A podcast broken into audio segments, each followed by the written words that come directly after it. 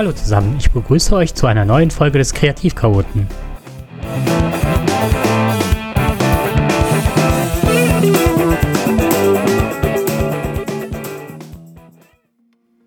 In der heutigen Folge werden wir uns mit dem Thema Methylphenidat beschäftigen. Ja, ich war gefragt worden, warum ich das überhaupt mache, mich mit den verschiedensten Medikamenten und so weiter zu beschäftigen. Das würde man doch kennen.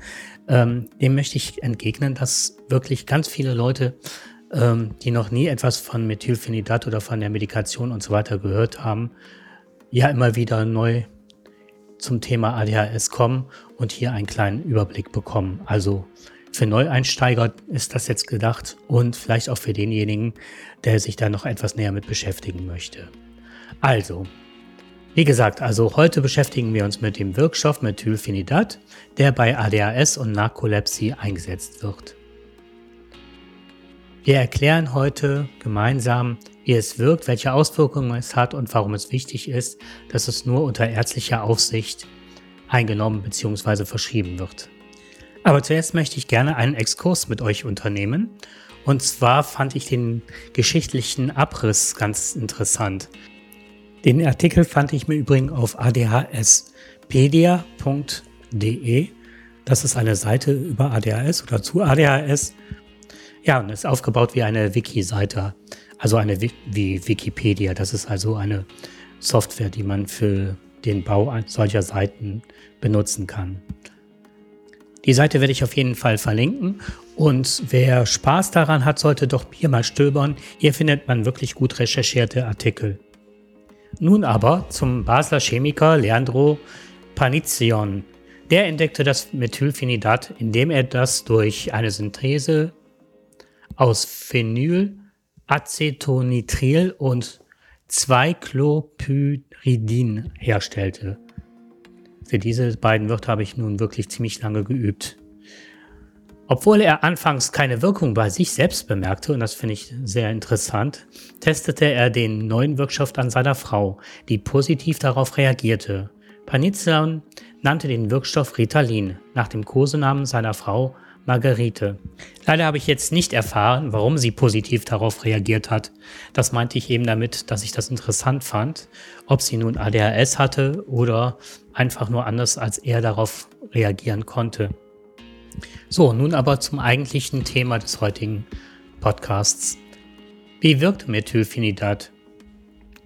Methylphenidat ist ein Stimulanz, das die Konzentration von Dopamin und Noradrenalin im Gehirn erhöht und somit Aktivität und Aufmerksamkeit steigert und die Reaktionszeit verkürzt. Vertrieben wird es unter verschiedenen Produktnamen. Ich nenne jetzt nun wirklich hier nur einige und äh, die soll auch keine ja, Werbung sein, zumal das vom Arzt oder der Ärztin ausgetestet werden muss. Welche Nebenwirkungen können auftreten? Wie alle Stimulantien kann es unerwünschte Nebenwirkungen wie Herzrasen, Schlafstörungen und nervöse Unruhe verursachen, um nur einige zu nennen. Da bitte ich auch immer den Beipackzettel zu lesen.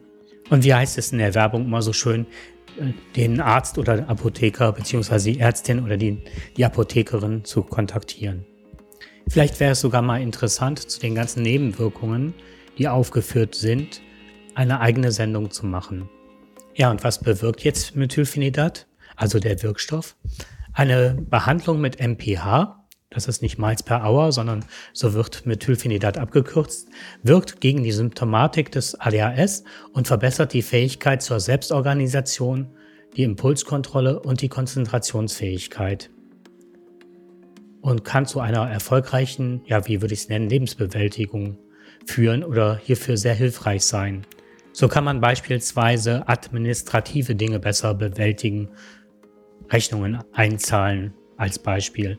MPH kann auch dazu führen, dass man weniger soziale Konflikte bekommt und sein intellektuelles Potenzial besser abrufen kann. Man kann sich generell länger und besser konzentrieren. Hier wird durch die Arbeits- und Lernfähigkeit gesteigert. Ja, und offenbar führen aber Stimulantien mit Methylphenidat eher zu einer Normalisierung sowohl von Hirnaktivierung als auch der Hirnstruktur. Und jetzt beschreibe ich wieder einmal das Thema Sucht, wie schon in der letzten Folge, Methylphenidat führt bei gesunden Erwachsenen relativ rasch zur Abhängigkeit. So eine Studie.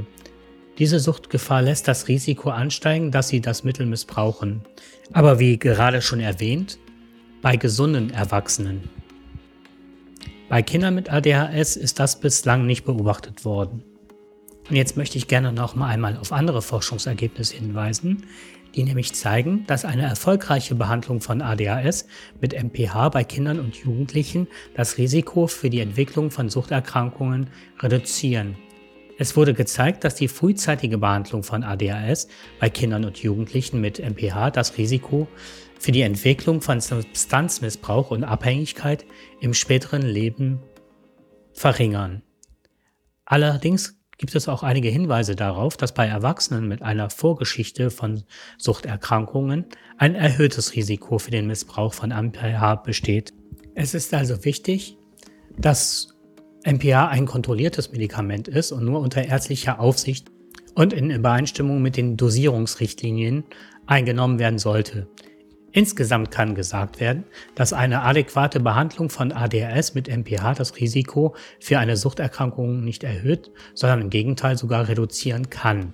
ADHS-Betroffene, die bereits im Kindesalter mit MPH behandelt wurden, wiesen in einer Studie denn auch ein um den Faktor 1,9 reduziertes Risiko für die Entwicklung einer Substanzstörung im Vergleich zu unbehandelten Betroffenen auf. Wenn man einen guten Hausarzt hat, wie ich zum Beispiel, dann klopft er auch genau das Thema ab und scheut sich nicht nach Suchterkrankungen zu fragen. In meinem Fall kann ich dann immer mit einem Lächeln der Sorge entgegentreten, ja, dass ich äh, keine Substanzabhängigkeit habe, denn es kommt doch zu oft vor, dass ich das Medikament vergesse. Ja, und äh, deswegen stelle ich mir auch regelmäßig, wie schon bereits schon mal erwähnt wurde, mir einen Wecker bzw. eine Erinnerung. Und trotzdem ist dieses Problem der Abhängigkeit nicht unter den Tisch zu kehren. Denn, und jetzt habe ich mich noch ein bisschen weiter damit beschäftigt, ähm, weiß ich, dass in Studentenkreisen sehr gerne Methylphenidat zur Leistungssteigerung genommen wird und sozusagen als Smart Drug gilt ja, also der kognitiven Leistungssteigerung missbraucht wird. Und es soll dann ähnlich wirken oder eine ähnliche Wirkung haben wie Kokain. Ähm, bei unsachgemäßer Anwendung kann es euphorische Gefühle hervorrufen. Und in den USA wird Methylphenidat äh, sehr stark unter Studenten gehandelt und in Deutschland ist es noch nicht so verbreitet. Also das meine ich im Vergleich zu den USA, weil man das hier halt nicht ohne Rezept beziehen kann.